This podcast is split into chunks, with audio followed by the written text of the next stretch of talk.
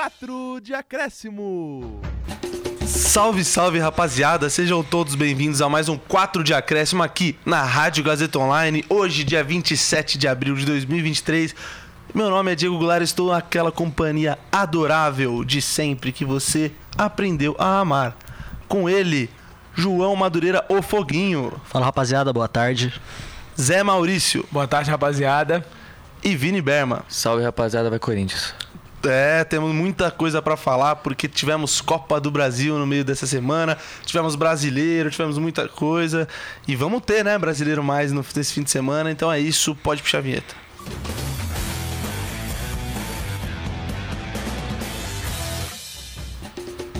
Começando então aqui nosso primeiro bloco, a gente vai falar desse segundo jogo, da volta dos jogos das, da, da terceira fase da Copa do Brasil. E tivemos muitas coisas polêmicas, muitas coisas interessantes. Pegou fogo. Pegou fogo, né? Pegou. Foi extremamente quente esses jogos. E vamos começar daquele que veio primeiro: São Paulo. Na terça-feira, dia 25 de abril, aniversário de Zé Maurício. Muito obrigado. Eu não falei parabéns? Então, muito obrigado. É, bom, o São Paulo visitou o Ituano no estádio Novelli Júnior, lá em Itu, às nove e meia. E o jogo foi bastante truncadinho, foi um jogo chatinho de assistir, vamos falar a verdade. São Paulo não jogou mal e fez o arroz com feijão Bem feito, né? bem feito no segundo jogo de Dorival Júnior. Ele pôs no segundo tempo o Wellington Rato, que estava no banco, e um, um minuto depois, no primeiro toque de bola do jogador, um golaço, golaço. Belo gol. E o São Paulo está classificado para as oitavas de final da Copa do Brasil. Vamos falar que a única coisa interessante desse jogo foi o traseiro do jogador do Ituano que ficou pra fora. É verdade. Porque o jogo em si. É, o jogo em si foi semelhante ao traseiro do jogador ituano. Mas assim, temos que ressaltar que a moral do time tricolor aumentou com a chegada de Dorival Júnior, né? Não, Berma? Sem dúvida, cara. É... Toda mudança de técnico traz essa, esse lado positivo que é a mudança de ambiente, né? E eu acho que realmente mudou com a chegada do Dorival. É, o time tá mais aceso, mais ligado dentro de campo. E foi uma partida bem truncada, bem, bem chata de ver, de se assistir, mas o time tá mais empolgado, né, com a chegada do Dorival. Dorival trouxe esse espírito é, bem, bem animicamente pro, pro elenco. E, e eu cravei o placar, né? 1 a 0 e gol de Wellington Rato e São Paulo na próxima fase. É isso aí, e olha, temos que, que ressaltar algo que aconteceu nessa partida, hein? Caleri foi um desfalque porque estava com dengue. Inclusive, familiares próximos deles, fontes confiáveis ou não, dizem que no jogo que o São Paulo ganhou no Brasileiro no final de semana por 3 a 0 do América, o atacante que fez gol jogou com 39 graus de febre. Nossa, imagina normal então. Pô, Esse é exatamente. hat-trick. 39 graus de febre, 38 graus de febre, eu fico de cama chorando. Exato, O 39 jogador então. com 39 jogou quase o jogo todo. Foi substituído no finalzinho daquele jogo. E, en- enfim, fontes próximas aos pais deles dizem, porque assim, não seria fontes do clube, porque jamais que os médicos deixariam ele jogar. E aí mostrou-se que essa febre tinha motivo.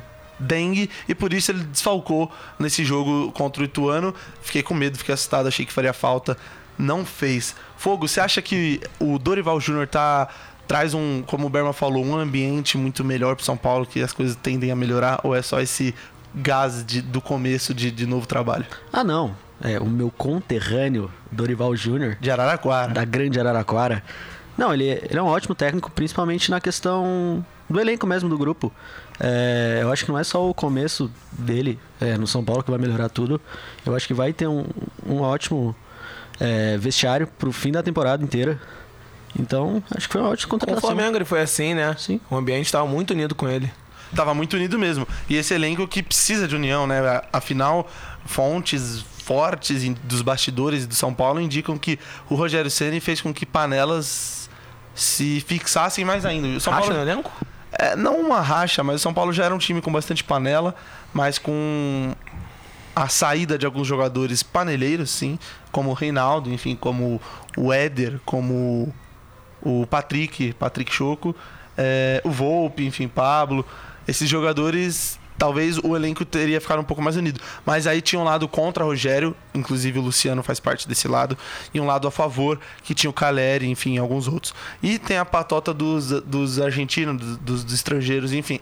O São Paulo tá cheio de panelas, mas parece que tá, tá legal, entendeu? Parece que o ambiente vai melhorar. E é isso, o São Paulo se classificou, graças a Deus, eu achei que ia dar ruim.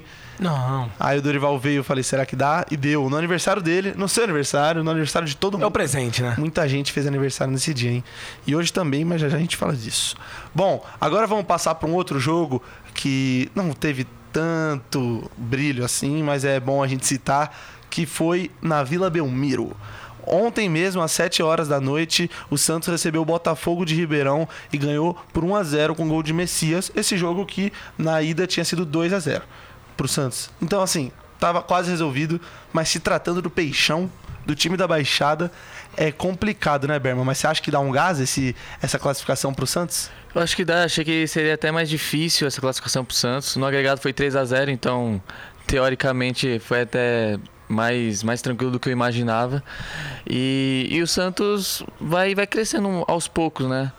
É, empatou com o Atlético Mineiro na última rodada, não perdeu por um dos melhores, por um dos melhores times do, da- do campeonato Sim. e do Brasil no geral. É, e agora tá na próxima fase da Copa do Brasil. Gol de um bom zagueiro, que é o Messias. E aos, e aos poucos o Santos vai formando uma boa, um bom time de novo. Não é um time ma, mal tec- tecnicamente, individualmente, mas coletivamente estava faltando bastante. Eu acho que o Dari Helman aos poucos vai vai implantando o seu estilo de jogo. É, não é um estilo que talvez agrade muito o Santista, né, que sempre se acostumou a ver um time ofensivamente para cima, mas eu acho que pro momento do Santos, o estilo do Odair Helman acho que vai encaixar bem. Então, vamos ver como vai ser os próximos jogos, mas se classificar e financeiramente pro Santos é muito importante, né? Muito importante. Então, isso sem dúvida dá um ânimo pro ambiente também, no geral, e pro time começar a conquistar mais vitórias e aos poucos embalar de vez. É, essa Copa do Brasil, ela não teve tantas zebras como teve na passada, na do ano passado, que Inter e Grêmio caíram de forma extremamente precoce, é, e outros times também, mas essa dava indícios de que seria. Mas aí, nessa, se- nesse segundo jogo, na volta, tudo parece que se estabilizou, né? Engraçado, parece que teremos bastante competitividade nesse campeonato, mas assim, temos que ressaltar a dificuldade que vários times tiveram é, e times, inclusive, que nem demonstravam ter tanta dificuldade, nem aparentaram, nem aparentavam que teriam, mas né, tomaram bastante gols, que é o caso do Palmeiras, né? Que a gente falou bastante no último programa, que o Palmeiras vem tomando muito gol. Algo tem que ser feito, porque assim, tem um melhor zagueiro do Brasil, um dos, que é o Gustavo Gomes, tem o melhor goleiro do Brasil, que é o Everton. E por que toma tanto gol? Tem que, tem que ficar de olho, porque não era assim nas últimas temporadas. Bom, o Palmeiras que tinha feito o primeiro jogo contra Tom Bense lá no Allianz Parque, aqui no Allianz Parque, né, em São Paulo, é, e 4 a 2 o resultado pro Palmeiras. E assim, assustou, porque a Tom Bense abriu o placar. Então foi algo que todos ficaram. Putz, é, será que acabou? Já era? Porque dois, dois gols de vantagem é complicado.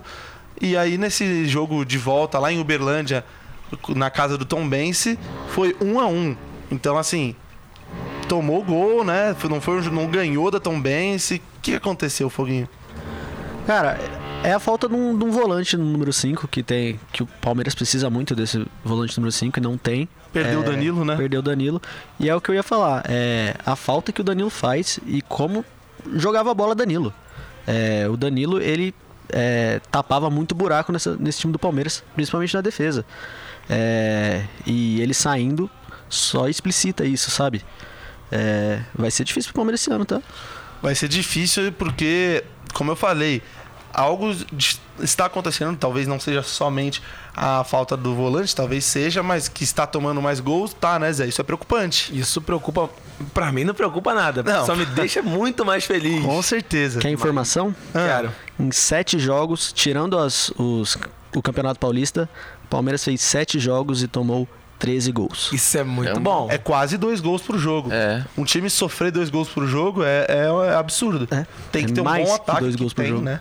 Tem É, um bom ataque. Tem um bom ataque, o que E- vai... É, porque Mas assim, alegra. dois gols por jogo é muita coisa. Isso me alegra. Alegra? Isso me Mas o que alegra. que você acha que pode dar ruim em Palmeiras na temporada? Pode dar ruim. Num mata-mata, Aí começa já perdendo de 2x0, 3x0, pode preocupar. Não, o Assim, Mengão fez mais de dois gols no Palmeiras. O problema é que meio que tomou quatro, né? Mas aí não fica legal, estamos falando de outra coisa. Mas o Palmeiras ele pode se complicar muito.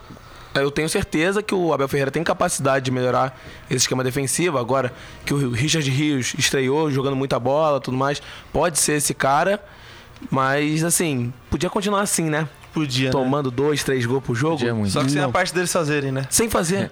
É, mas a gente tem que falar de quem fez. Alexandro pela Tom Banks e Breno Lopes pelo Palmeiras, aquele que só tá onde tá hoje Por causa daquele gol. Por causa de um gol. Aquele Exatamente. Pois é. Claro, sem tirar o mérito dele, mas não é jogador nível Palmeiras. Não é. Zero. E assim, tá na história. Isso que é engraçado. Está. Jogadores que estão na história de um clube sem merecer, né? Por qualidade. Alô, Brano Lopes, um abraço. Alô, Breno Lopes. Um abraçaço, Breno Lopes. Eu te amo. É, uma declaração ao vivo. Bom, mas agora falando daquilo que mais despertou os olhos. Despert...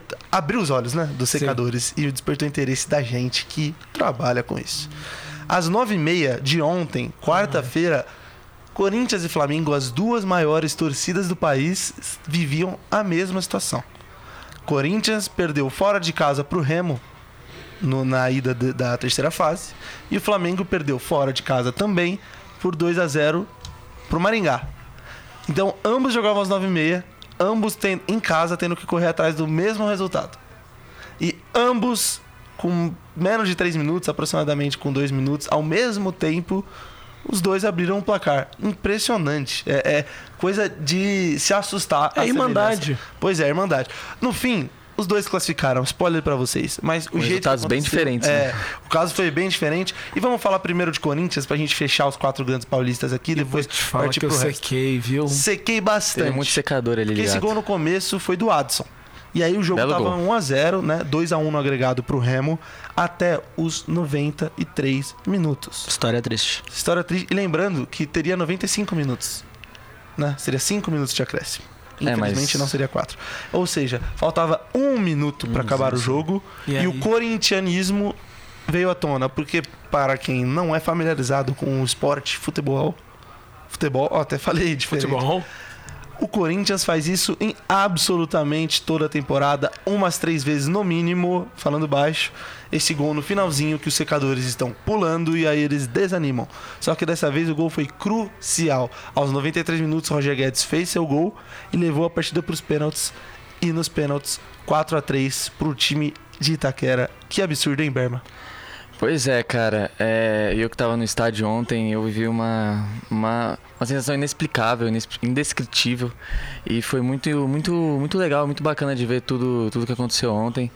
É, uma, a torcida, a festa, foi tudo fantástico. E quando saiu o gol cedo, mano, todo mundo pensou, pô, agora vai embalar, vai fazer quatro gols, mas assim, né? O Corinthians. A, a história do Corinthians é constituída com gols no final, com gols emblemáticos, marcantes. E foi Podia assim. não ser, né? Podia Pois facil- é. facilitar pro torcedor? É, podia, né? E, e teve times muito bons na história do Corinthians que também eram assim, né? E Se não poderiam é sofrido, facilitar, é que você disse. né? Exatamente. Se não for sofrido, não é Corinthians. E, poxa, cara, eu acho que a torcida empurrou muito e o. E a torcida. E o. E os, oh, caramba, desculpa. Ê, tá E o nervoso? time, e o time acompanhou, cara. Eu É. acho que mudou a postura, mudou a atitude. Eu acho que os caras perceberam que correr é, pelo Corinthians não é correr por correr. Porque às vezes é, o pessoal interpreta de forma errada isso.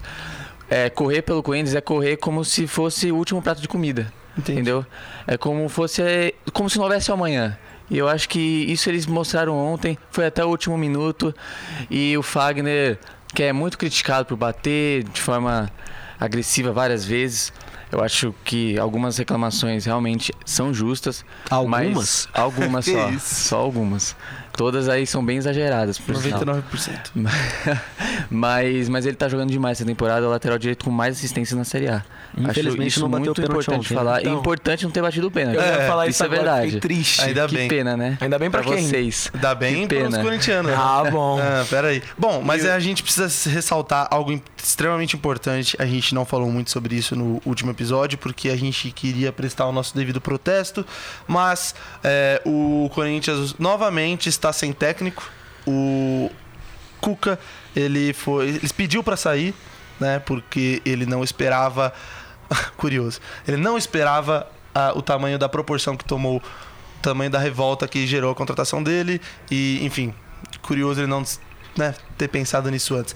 Enfim, não vamos emitir opiniões né, de forma demasiada aqui, porque não podemos, o horário não permite, mas pelo bem do Corinthians, e quem diria que eu falaria isso, mas pelo bem do Corinthians, o Cuca saiu do clube e a coisa que só atrapalhou, só atrapalhou a temporada do clube, porque assim, contratar alguém para sair em dois jogos, alguém que não deveria ser contratado, tá trabalhando, enfim, vai complicar porque agora o Corinthians está sem técnico e nesse fim de semana vai enfrentar o Palmeiras num derby pelo Brasileiro, precisando, né, de resultado. Então, assim, precisando mostrar para a torcida que não tá perdido, né? Porque apesar da, da, da classificação de ontem, não era para ter ido para os pênaltis contra o Remo, né, não, Foguinho?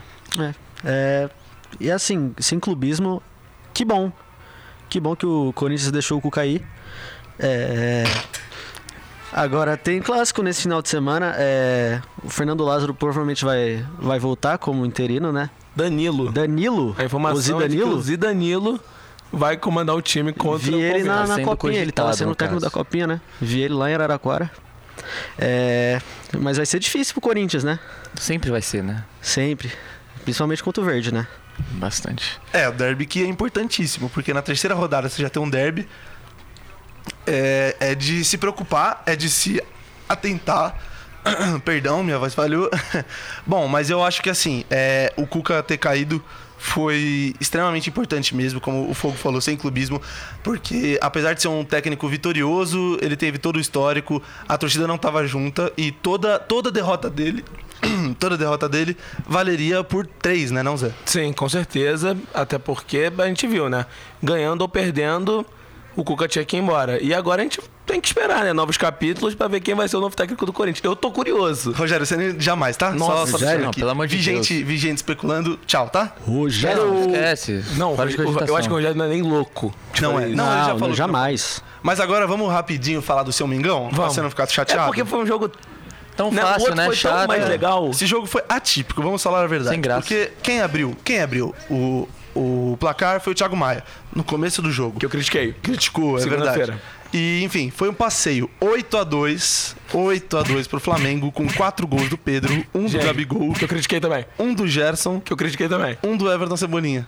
Esse aí eu não critiquei, não, Ah, mas eu ah, posso mas criticar. Até o Fabrício já. Bruno fez gol, só que isso foi contra, ao lado de Bruno Lopes, não confunda, pro Mari- Maringá, perdão. Inclusive, esse jogo tem tão pouco pra falar que nosso roteirista Felipe Takahashi escreveu apenas oito gols, porque de fato não tem muito o que, o que elaborar O sobre Flamengo esse... fez oito gols e é Sem isso. Exatamente, oito gols e é literalmente isso. Tipo, É, não acabou, tem. tipo. Ah, como jogou 8 a 2 você não tem Exato. explicação mais nenhuma. Tá feliz? Ah, porra, bastante. Não tem como falar que não tá feliz com oito gols. Tava né? assustado, fala. Eu me assustei um pouquinho algumas vezes nesse Algumas jogo. vezes. Você assustar com o Maringá é brincadeira. mano. Você se assustou com o Remo, meu Ah, mas camarada? é porque é o Corinthians, não vou, pô. Não vou comparar Você Remo ganhou nos pênaltis. É, é O time dele fez oito. Mas É, eu, tô, eu tô bem feliz, inclusive. E bem iludido também. Que bom, que e bom. o Pedro é sensacional. Mas vamos falar de um time que você adora também, o Fluminense do Diniz. Esse aí, eu acho que você confundiu a pessoa. Ah, confundi. Você confundiu com o Berma, que Ah, é adoro verdade. o Diniz. É verdade, me perdoa. O eletrocardiograma do Diniz tá muito lá em cima. O Fluminense visitou o Paysandu no Mangueirão e fez 3 a 0 agregado de 6 a 0 porque fez 3 a 0 no Maracanã também, no jogo de ida. Meu Deus, o Flu do Diniz não para. Os gols foram de Keno, Cano e John Kennedy. Keno, Cano. Kenny Cano. Keno, Cano. Dupla sertaneja. Teve também o jogo do Atlético Paranaense contra o CRB, isso já na terça, né? Porque aqui a gente fala por ordem de prioridade e não cronológica, porque tem que ser assim. Os quatro paulistas sempre antes. Perfeito. É, o Cap, ele tinha perdido. Sofreu. Sim, tinha perdido pro CRB na ida e ganhou por 2 a 1 é, na, na volta. Gols de Alex Santana e o gol do Cap. Oh, perdão. E o gol da CRB foi de Anselmo Ramon, famoso. Aquele. Inclusive, uma curiosidade é, desse jogo, da disputa de pênaltis, inclusive.